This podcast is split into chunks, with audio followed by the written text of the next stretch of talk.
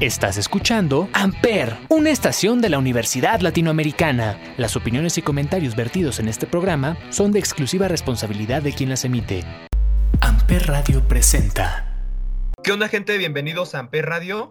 El día de hoy en La Resistencia vamos a adentrarnos en el mundo del proceso creativo en el diseño y todo lo que implica tener un resultado de un producto.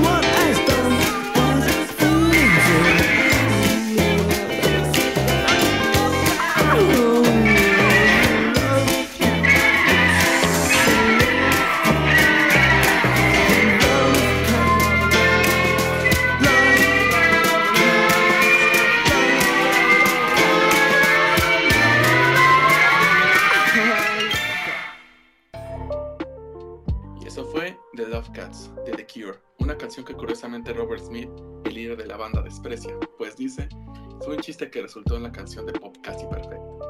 Pero a base de preámbulos, ¿qué les parece si seguimos con unas preguntas? Ok, para ustedes, ¿qué es lo más importante en el proceso creativo?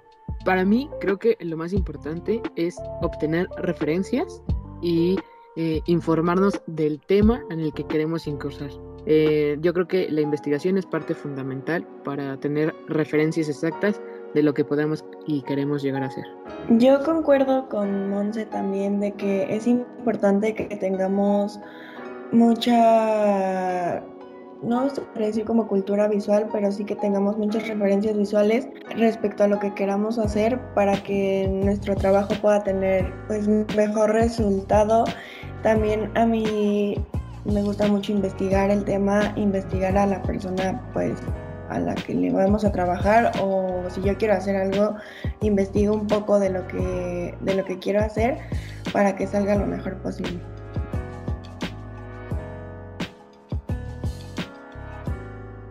Al igual que mis compañeras, yo también siempre busco referencias. Es lo que siempre me anima a, pues, a buscar algo más cuando no se me ocurre nada. Siempre se me ocurre buscar referencias, indagar más en el artista y pues, no sé, ver lo que hace me motiva Bueno, pasamos a la siguiente. ¿eh? ¿Qué importancia tiene esto en el diseño? Yo considero que tiene un peso completamente elemental. Yo lo considero de una manera personal la columna del, de, de todo, de todo un producto, ¿saben? Eh, el hecho de tener un proceso, siento que hace un pacto más entre el espectador y el que está produciendo pues este diseño, ¿no? Entonces, es este pacto entre, entre estos dos elementos, pues que da un producto exi- exitoso. Para mí, la importancia que tiene en el diseño es fundamental, ya que al final de cuentas es la base de nuestro trabajo y es de lo que vamos a empezar a, a buscar la estructura. Entonces, pues igual como lo dijo mi compañero, que es como la columna de... Sí, estoy de acuerdo con mis compañeros. Digo, el proceso artístico es la actividad con lo que empieza todo, entonces sin el proceso creativo casi nada saldría. Entonces creo que es muy importante. La siguiente pregunta sería, ¿qué hacen cuando ustedes tienen un bloqueo? Realmente cuando sucede un bloqueo, lo que hago eh, que pues, ayuda bastante sería escuchar música que me motive.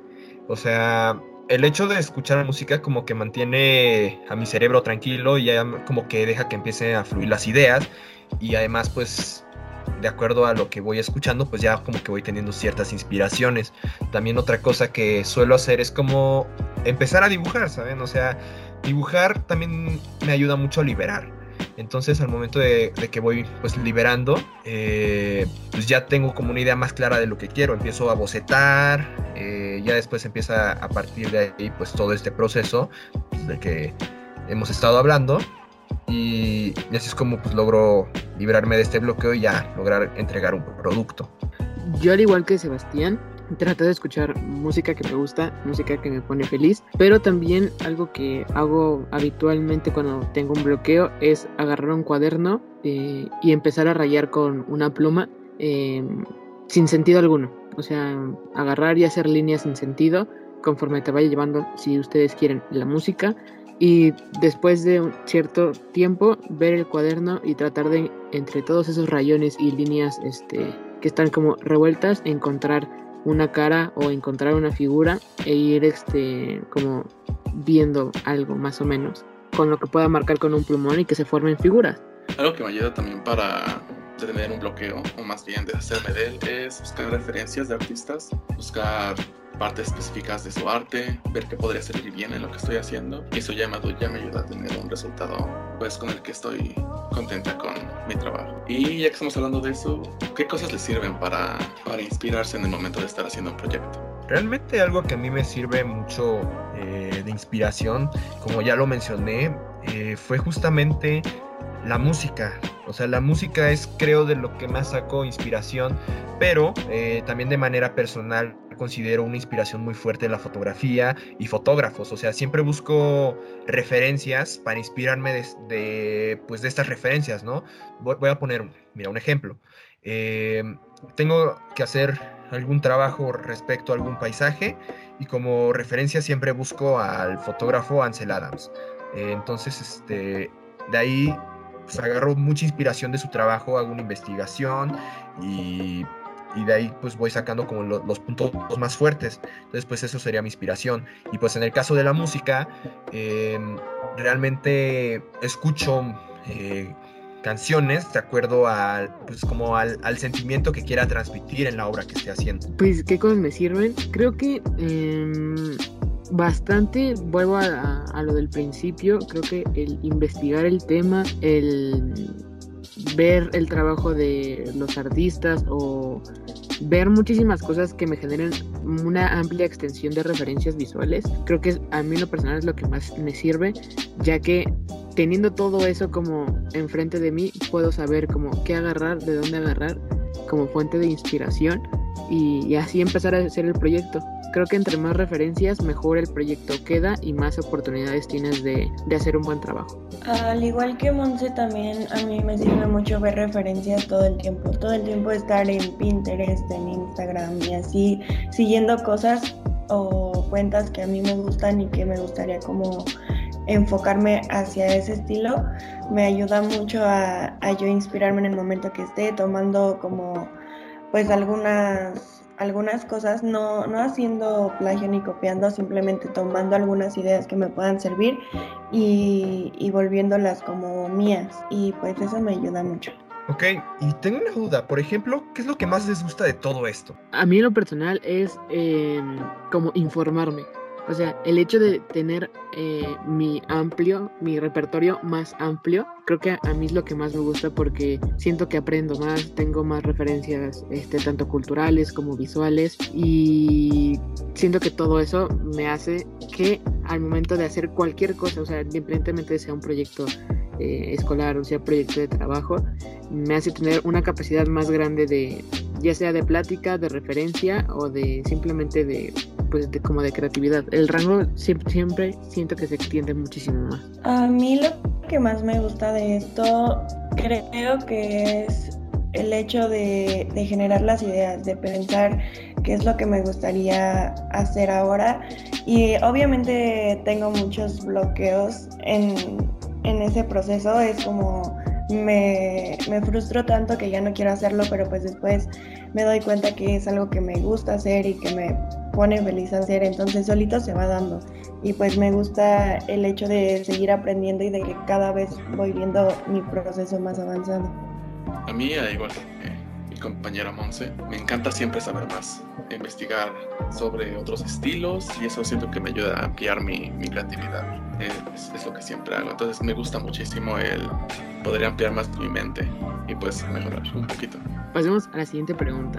Eh, ¿Ustedes tendrían alguna recomendación para generar un buen proceso o para tener un buen proceso? Pues yo tengo varias recomendaciones y te soy 100% honesto, amiga. Una de las recomendaciones sería siempre tener muy en claro qué es lo que quieres transmitir en algún proyecto o en algún producto y además este pues ser muy fiel al proceso como tal porque al momento de que seas fiel pues, a todo el proceso eh, pues ya vas armando una base sólida en todo el proyecto entonces sí recomendaría mucho eh, pues mentalizarse, programarse y pues ya tener como algo muy establecido de qué es lo que quieres. Igual yo recomendaría para un buen proceso que tengas las bases, que sepas lo que quieres hacer y que también tengas una buena organización, que también tengas tu, todas tus ideas juntas, que tengas tus paletas de colores si lo requieres, que tengas tus listas de necesidades, que estés muy organizado para que al final todo te salga bien, aunque a veces no lo seamos, pero ayuda demasiado. Creo que algo que ayuda bastante es tener varias opciones. Por ejemplo, tienes lo que quieres alcanzar durante el proceso, pero también puede que cambies de idea o puede que otra idea sea mejor. Entonces, siempre me ayuda a tener varias opciones de qué es lo que quiero lograr. ¿Ustedes cómo empezaron a generar un estilo propio en sus diseños? Pues fíjate que en mi caso fue más que nada pura práctica. Realmente he estado desarrollando una técnica propia basado en práctica y pues en una visión de lo que realmente quiero eh, pues transmitir, ¿no? Hay algo que por ejemplo caracteriza mucho eh, los trabajos que hago y es un alto contraste o colores generalmente neutros. Entonces pues eso ya es con base a mi visión. Obviamente pues también hay que adaptarse a pues la, a la a las características que te pida algún cliente. Pero en un estilo propio siempre hay que desarrollarlo por medio de la práctica y saber qué es lo que tú quieres transmitir. Yo siento que al inicio no es algo que eh, especialmente a los diseñadores deba de causar, causarle tanto conflicto porque siento que de tantas referencias que se ven a fuerzas tú quieres tener tu estilo propio pero yo les sugeriría primero eh, hagan cualquier tipo de estilo. Inevitablemente poco a poco ese estilo va a llegar a ustedes, lo van a adoptar, le van a hacer cambios. Entonces, mientras eso pase, no se desesperen. Una vez cuando ya lo tengas, pues siento que es una mezcla de tantas cosas que has visto, de tantas cosas de referencias como de otros artistas, que te puede inspirar la música y todo eso, que inevitablemente llegas a adoptar tu estilo propio.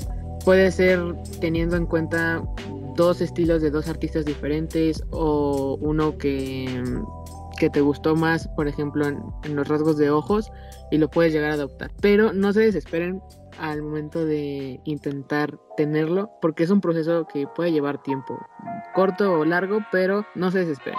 Yo creo que empecé a tener un estilo propio a base de inspiración. Veía a otros artistas y decía, me gustaría que mi estilo fuese así. Pero pues obviamente no se podía. Entonces, a base de imitación, veía que eso no me salía. Vi a otro y luego decía, ¿por qué tengo que copiar el estilo a alguien más? Si puedo crearlo yo, yo mismo. Entonces, lo que hice fue ir practicando y practicando, irme basando en, en sus estilos, sus dibujos, hasta que por fin, a base de lo que yo estaba viendo, y pues basándome en sus en su arte, ya saqué un estilo propio. Entonces es muy importante checar referencias, pero no clavarse en querer ser como otro artista, porque es mejor querer ser uno, uno mismo, un, alguien orgulloso con su propio estilo. ¿no? Y por último, ¿qué es lo que caracteriza su proceso creativo? ¿Hay alguna idea o principio que nunca falle? Pues fíjate que mi proceso creativo como tal está caracterizado por, por ser muy metódico. Realmente me apego mucho al, al, proceso como ya lo he mencionado. Entonces este, trato de seguir todo al pie de la letra y si algo pues no va funcionando, me las arreglo para improvisar de alguna manera, pero que no se salga del esquema de todo este proceso, ¿sabes? O sea, siempre me baso mucho también en buscar información y en estar siempre informado para lograr eh, pues un resultado bastante exitoso hay algo que una persona muy sabia en algún momento me mencionó y es que los detalles hacen la diferencia. Entonces siempre trato de que mis productos tengan como el mayor detalle posible.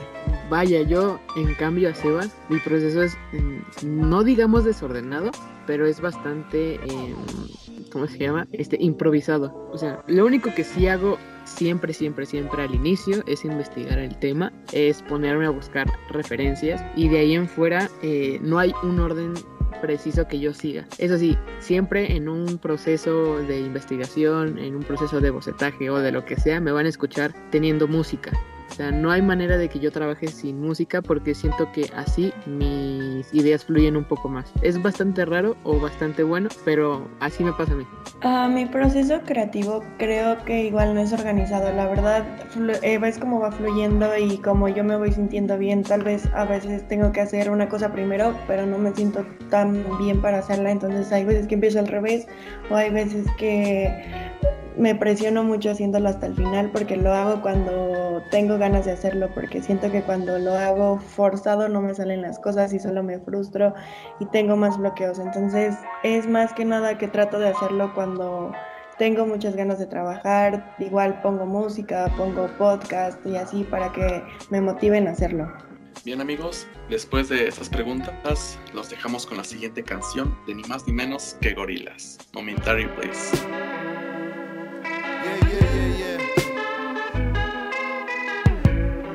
Ampere.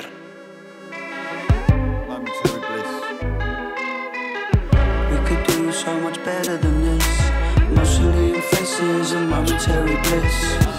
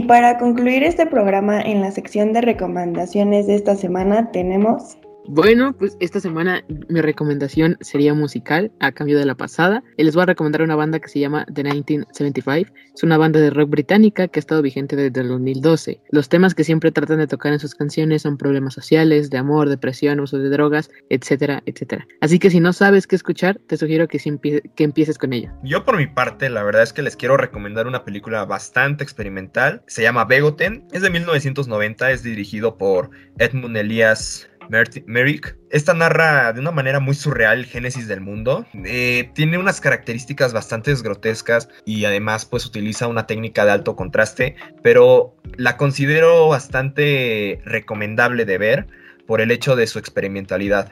Esta semana yo les recomiendo una ilustradora y tatuadora de la Ciudad de México llamada Ferbal, la cual en sus redes sociales nos enseña todos sus proyectos y continuamente invita a sus seguidores a participar en dinámicas para que su creatividad no se estanque. Y también ustedes se pueden animar a compartir su trabajo. Me encantaría recomendarles uno de los álbumes más infravalorados de Daft Punk, Homework, su álbum debut de larga duración, lleno de house francés. Y recuerden que nos pueden encontrar en Spotify como Ampere Radio y les dejamos nuestras redes sociales. A mí me pueden encontrar como arroba guion bajo arroyito punto guion bajo en Instagram. A mí como Roser Foster en Instagram. A mí como soft tattoo-bajo en Instagram. A mí me pueden encontrar como arroba skinny-dog.foto en Instagram. Nos vemos la próxima semana. Esto fue La Resistencia solo por Amper Radio. Amper Radio presentó Amper, donde tú haces la radio.